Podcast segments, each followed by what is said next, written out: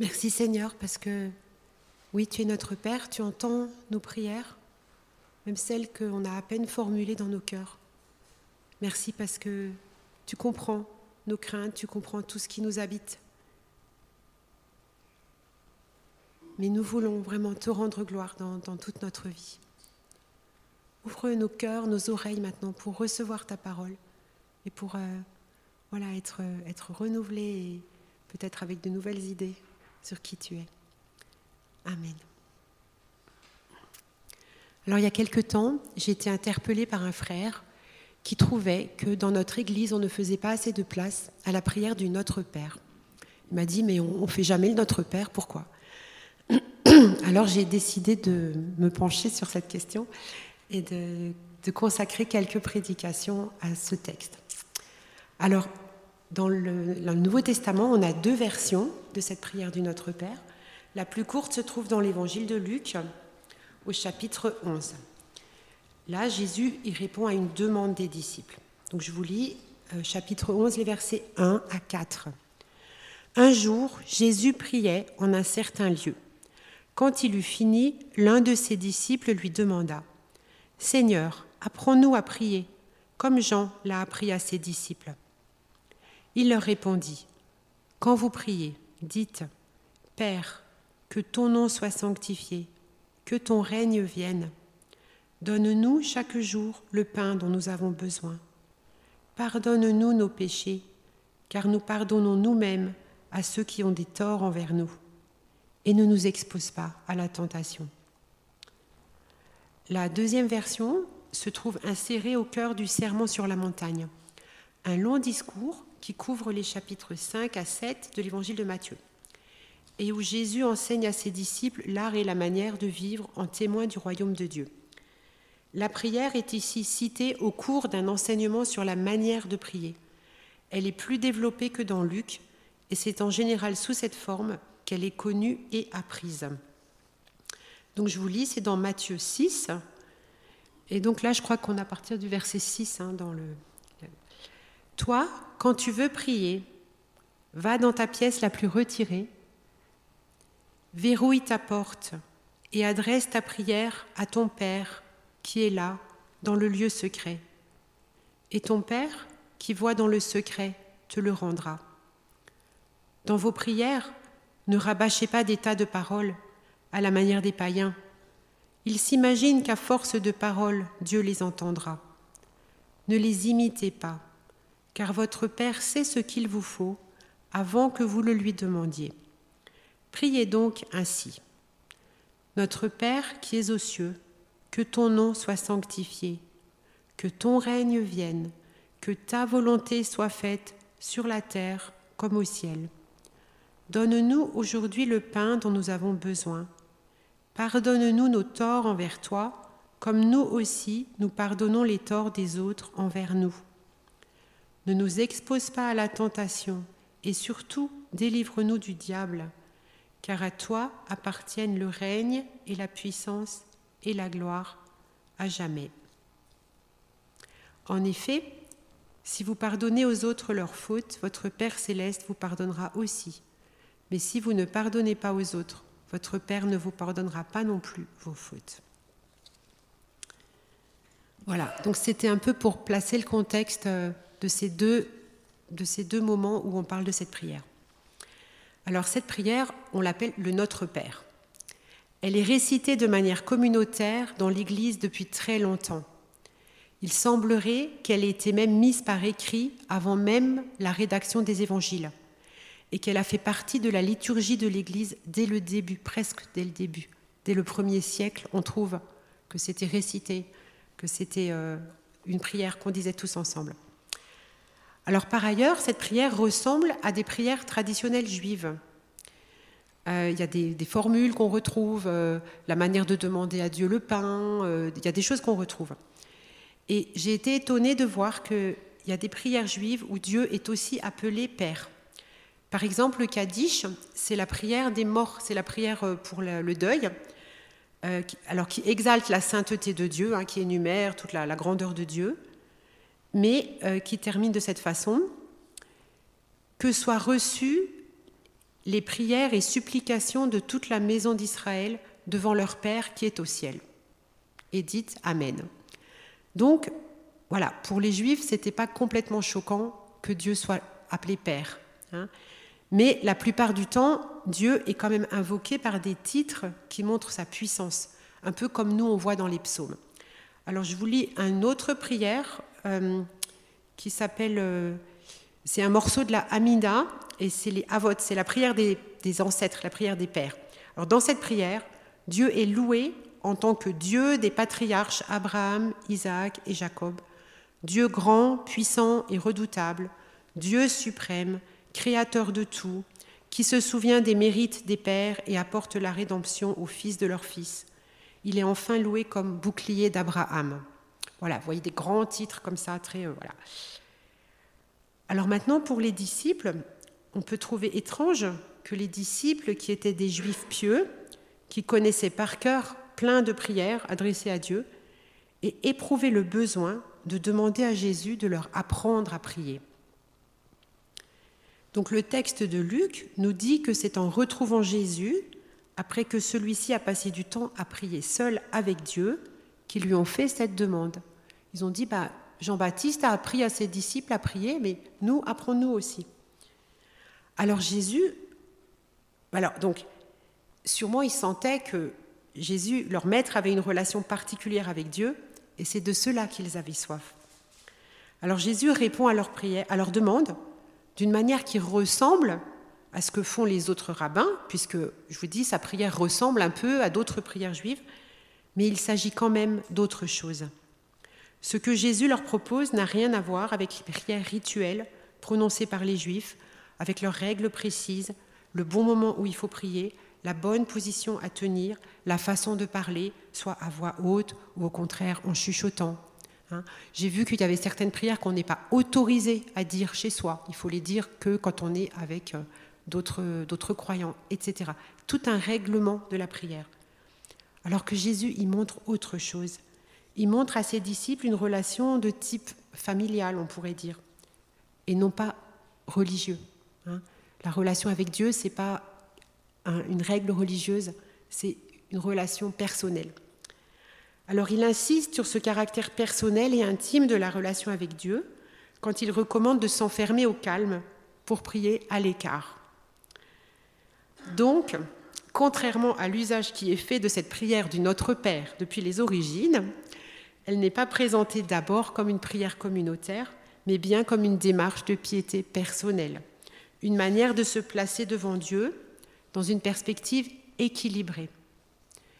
C'est aussi un modèle pour les prières que nous adressons à Dieu avec nos propres mots. Hein. Donc pour moi, c'était un peu une découverte, de, réfléchir à ça, que Jésus dit, quand tu pries, entre dans ta chambre, et voilà ce que tu vas dire. Et nous, qu'est-ce qu'on fait? Ben, C'est à la fin des cultes que ça se passe. Donc ça m'a fait un peu réfléchir. Hein. Alors cependant, même si c'est une démarche personnelle, la prière s'adresse à notre Père, avec un pluriel en nous qui englobe tous les croyants, toute l'Église. Donc, même si je suis appelée à une relation personnelle avec mon père, je ne suis pas enfant unique, je fais partie d'une famille. Je suis aimée de manière particulière, mais à l'égal de tous les autres nombreux enfants de mon père. Le chrétien n'est pas appelé à la solitude, ni à un perpétuel tête-à-tête avec Dieu, il est appelé à vivre dans la communauté des enfants de Dieu. Alors là, on a vu les photos de Gagnère.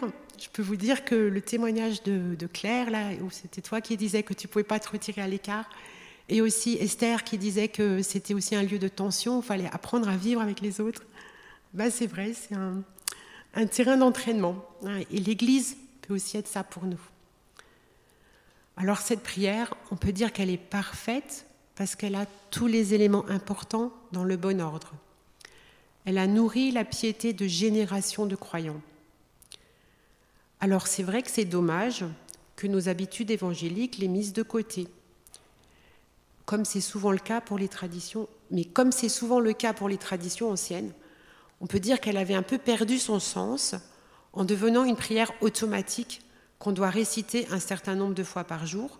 Par exemple, dans l'Église catholique, quand on récite le chapelet, et parfois même en guise de pénitence pour obtenir le pardon des fautes. Hein, c'était le curé qui disait ah bah, Vous me ferez euh, trois ave, dix pater, je sais pas quoi. Et les gens, ils récitaient le plus vite possible pour être débarrassés. Donc là, on était vraiment loin du sens de cette prière. Hein. Donc c'est un peu à cause de tout ça qu'elle a été vraiment évacuée des cultes évangéliques. Et pourtant, elle fait partie de la Bible. Et c'est vrai qu'on doit réfléchir comment on peut la réintégrer. Alors aujourd'hui, je me suis concentrée uniquement sur la première ligne. Notre Père qui es aux cieux. Je peux vous dire qu'on peut écrire un livre sur ce sujet, mais je me suis limitée à trois pages. Voilà. Alors, dans Luc, l'adresse de la prière est beaucoup plus courte, puisqu'elle commence simplement par Père. Et c'est autour de ça qu'on va réfléchir ensemble ce matin. Alors, je vais vous poser une petite question et j'espère que vous allez participer. Pourquoi, à votre avis, est-ce qu'on appelle Dieu Père? Quels sont ses attributs ou les choses qu'il fait? Qui le font ressembler à un Père Allez-y, vous pouvez y. Pourquoi on dit que Dieu est Père? Qu'est-ce qu'il fait? Une idée. Comment? Il vit depuis toujours, il est vieux. Oui, il est très vieux, mais il est aussi très jeune. Il est éternel. Voilà, donc Dieu est depuis toujours. D'accord? Quoi d'autre? C'est le Créateur, d'accord? Il a créé tout ce qu'on voit, il nous a créé nous, il nous a donné la vie. Il prend soin de nous. Donc là, on peut dire c'est le berger, hein, c'est celui qui, s'occupe de nous. Euh, voilà, donc il nous a aussi adoptés comme enfants à cause de Jésus. Alors par rapport au fait qu'il prend soin de nous, je voulais juste dire un petit peu, euh, il pourvoit à notre nourriture, à nos besoins matériels, mais aussi nos besoins spirituels, émotionnels. Il se soucie vraiment de nous. En ce sens, on peut dire qu'il ressemble aussi à une mère et qu'il n'a pas honte dans la Bible d'être comparé à une femme. Par exemple, dans Ésaïe 49, verset 15, où il est écrit Une femme oublie-t-elle l'enfant qu'elle nourrit? Cesse-t-elle d'aimer l'enfant qu'elle a conçu? Et même si les mères oubliaient leurs enfants, je ne t'oublierai pas. Donc cette sollicitude, hein, c'est vraiment le berger. Et on appelle aussi Dieu dans, les psaumes le Père des orphelins, le protecteur des veuves. voilà, ça c'est le, côté protecteur, le côté euh, euh, qui pourvoit. Hein. Voilà. Euh, il y a, a d'autres choses encore. Est-ce qu'il y a d'autres idées? Oui, très bien. C'est celui qui donne l'héritage. Nous sommes appelés héritiers, héritiers de Dieu, co-héritiers de Christ. Exact, ouais. C'est le modèle, c'est celui qu'il faut suivre, ouais. Exactement. Donc, voilà. Comme un père, Dieu est aussi soucieux de l'éducation de ses enfants. Il veut qu'ils grandissent, qu'ils apprennent à se prendre en charge. Alors, pas pour devenir indépendants, mais pour travailler avec lui. Au temps de Jésus, on ne demandait pas aux jeunes quel métier veux-tu apprendre, quelle filière vas-tu choisir. On ne leur demandait pas du tout de faire ce genre de choix. Simplement, le père prenait son fils avec lui depuis son plus jeune âge et lui apprenait son métier par l'exemple, en le faisant participer à son travail à la mesure de ses capacités. Dans la Bible, on voit euh, les pêcheurs qui sont avec leur père. Nous, dans l'Église, on a Denis Malher qui a pris le métier avec son père. Eh ben, Dieu fait la même chose avec nous. Il veut des enfants qui lui ressemblent. Il veut nous prendre avec lui dans son œuvre. Il veut nous apprendre son métier. Éphésiens 5, verset 1 nous dit Puisque vous êtes les enfants bien-aimés de Dieu, Suivez l'exemple de votre Père. Donc c'est le mot maître hein, qu'on trouve dans la Bible aussi, qui rend assez bien compte de cet aspect des choses. Euh, il y a une chose qui n'a pas été dite, c'est que Dieu possède l'autorité suprême. Dans la famille juive, le père, c'était vraiment l'autorité du père. Quoi, hein. le père de famille, c'était lui le chef dans la famille. Et le, terme qui exprime le mieux cet aspect de la personne de Dieu, c'est le nom Seigneur, que nous utilisons couramment. Mais nous, dans notre société, il n'y a plus de Seigneur. On ne sait pas ce que ça veut dire. Mais si on vivait au Moyen Âge, on comprendrait ce que ça veut dire le Seigneur. C'est pas quelqu'un avec qui on peut trop. Euh, voilà, le Seigneur, c'est lui, c'est lui le chef. Dieu est le plus haut, au-dessus des idoles et des faux dieux, au-dessus des puissances démoniaques, au-dessus de tous les pouvoirs humains. C'est lui le boss. Voilà. Alors je pense qu'on pourrait continuer encore longtemps et on en trouverait plein, plein, plein. En fait, j'ai commencé cette prédication et je me suis dit, mais il faudrait des pages, des pages, enfin, il y, a plein de choses à dire. Donc on a fait à peu près le tour de les éléments qui font que Dieu est Père. Après, on a, donc, et oui, et donc Dieu est celui qui appelle. Tout à l'heure, Jackie l'a dit dans la prière, hein, de façon générale, dans tous ces éléments qu'on a dit, Dieu appelle. Il appelle à l'existence en nous créant, il nous appelle à la vie éternelle en nous adoptant avec Jésus. Il nous appelle à la mission en nous envoyant dans son œuvre. Alors ensuite, on a le petit bout de phrase qui est aux cieux. Alors pourquoi cette précision? Alors d'abord, quand on parle des cieux, de quoi est-ce qu'on parle? Dieu ne fait pas partie de sa création. Donc, quand le premier cosmonaute soviétique est monté dans la première, le premier vol habité, il a dit en revenant Oh, mais là-haut, j'ai pas vu Dieu. C'était un peu logique, parce que c'est pas de ce ciel-là qu'on parle. Il ne s'agit pas du ciel étoilé.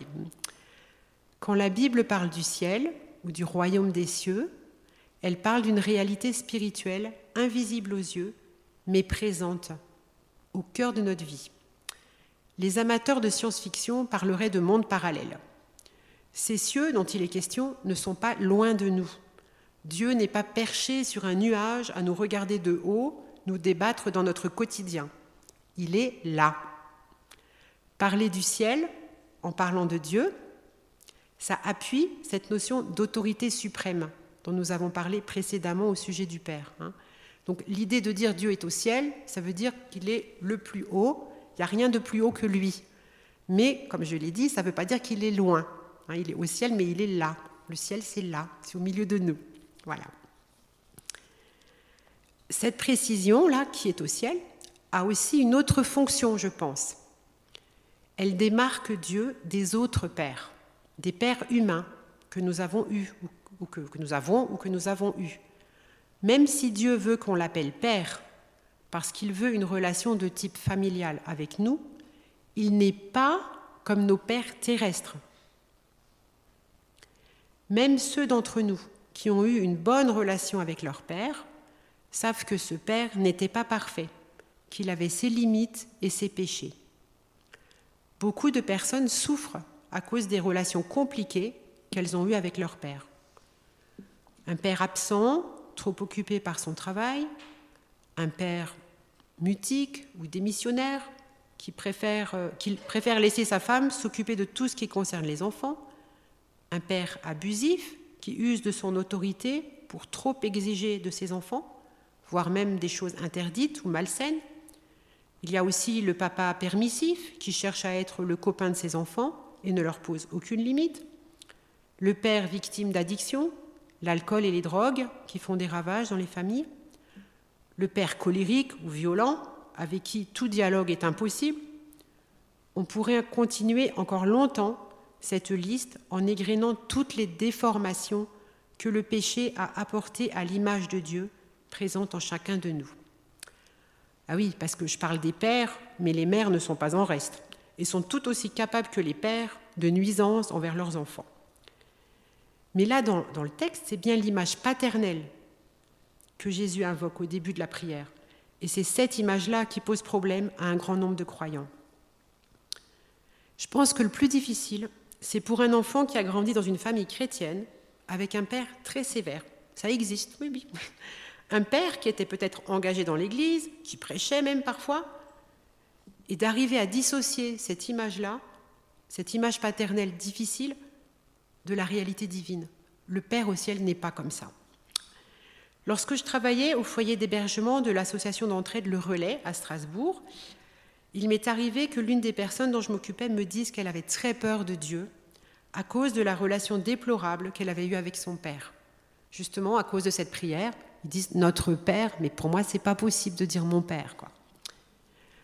Erna, est-ce que tu m'entends quand je parle? Ça va.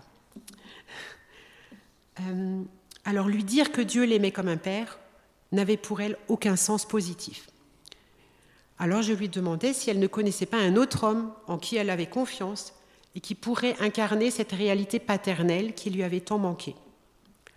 Elle me parlait alors souvent du directeur du foyer, en me disant ⁇ ça, c'est un vrai père ⁇ Je lui proposais alors d'imaginer Dieu en partant de cette image paternelle positive. En effet, nous avons tous besoin de modèles paternels pour pouvoir grandir. Or, notre société manque cruellement de pères. Nombre d'enfants grandissent sans connaître vraiment leur père. Et je pense qu'en tant que croyants, nous avons aussi un rôle à jouer dans le monde par un caractère stable et aimant qui démontre l'amour du Père. Bon, là, il y aurait aussi plein de choses à dire, mais voilà. Alors, nos images humaines restent donc toujours imparfaites pour nous représenter le Père. Mais la Bible nous révèle qu'une image parfaite de Dieu le Père s'est fait connaître à nous en la personne de Jésus. Dans l'hymne à la gloire du Christ qui se trouve dans l'Épître aux Colossiens, chapitre 1, verset 15, nous lisons. Ce Fils, il est l'image que nul ne voit, le premier-né de toute création. Et en Jean 14, on peut afficher, nous lisons les versets 8 à 11.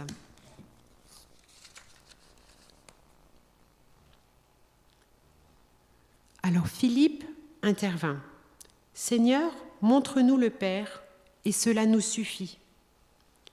Et quoi lui répondit Jésus. Après tout le temps que j'ai passé avec vous, tu ne me connais pas encore, Philippe. Celui qui m'a vu a vu le Père. Comment peux-tu dire Montre-nous le Père? Ne crois-tu pas que je suis dans le Père et que le Père est en moi? Ce que je vous dis, je ne le dis pas de moi-même.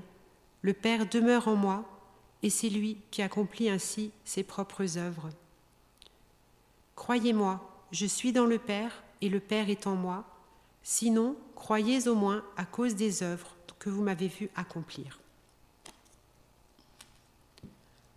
Donc, si nous voulons avoir une image la plus juste possible de qui est le Père, nous devons nous approcher de Jésus, apprendre à le connaître lui à travers ce que la Bible nous en dit. C'est Jésus qui nous révèle l'amour indicible du Père. Hébreu 2, verset 10 nous dit, En effet, Dieu qui a créé tout ce qui existe et pour qui sont toutes choses, voulait conduire beaucoup de fils à participer à sa gloire. C'est ça le projet de Dieu, partager sa gloire avec les humains, avec nous, ses créatures. Et Jésus a tout donné pour nous dans sa mort à la croix, pour que ce projet se concrétise, pour que nous puissions participer à sa vie et que nous puissions appeler Dieu Père. Parce qu'en fait, le seul véritable Fils de Dieu, c'est Jésus, lui, le Fils unique, comme dit l'apôtre Jean. Mais voilà, il nous a tant aimés qu'il a voulu partager avec nous ce privilège d'être appelés enfants de Dieu. Et c'est pour ça que la Bible parle d'adoption. Hein. Dieu nous adopte à travers Jésus. Et dans Jean 20, verset 17, quand Jésus rencontre Marie de Magdala après sa résurrection, il lui dit, Ne me retiens pas, car je ne suis pas encore monté vers le Père. Va plutôt trouver mes frères et dis-leur de ma part, je monte vers mon Père qui est votre Père vers mon Dieu qui est votre Dieu. Alors, c'est à noter qu'ici Jésus parle de ses disciples en disant mes frères, hein, va voir mes frères. Il, il veut vraiment qu'on fasse partie de sa famille. Il a tout donné pour eux, pour nous.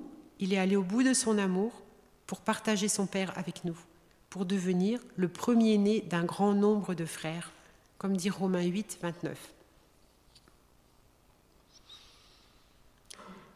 Alors le fait que Dieu soit notre Père signifie aussi que nous lui devons obéissance.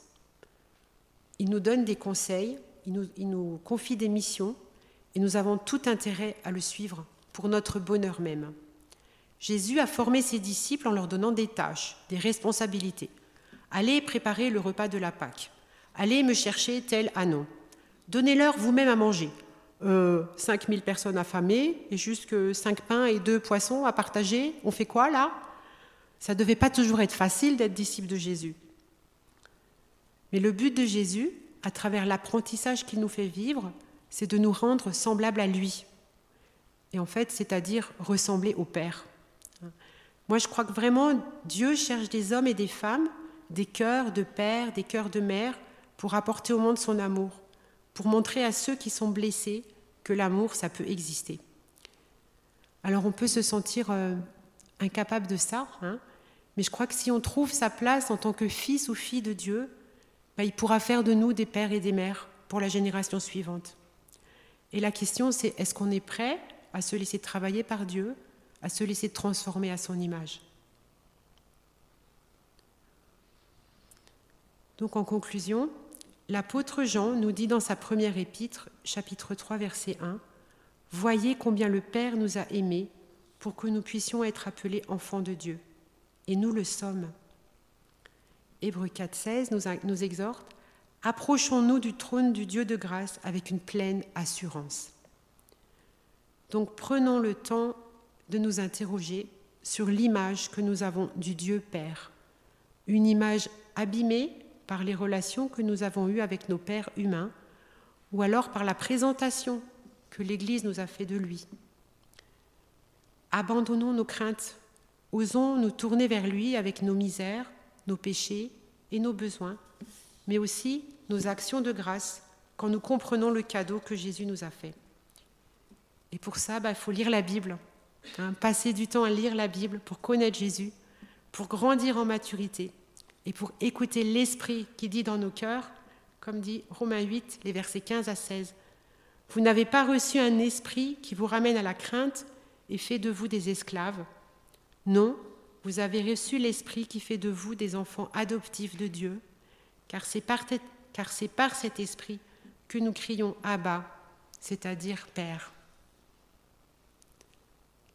Que le Seigneur nous bénisse tous.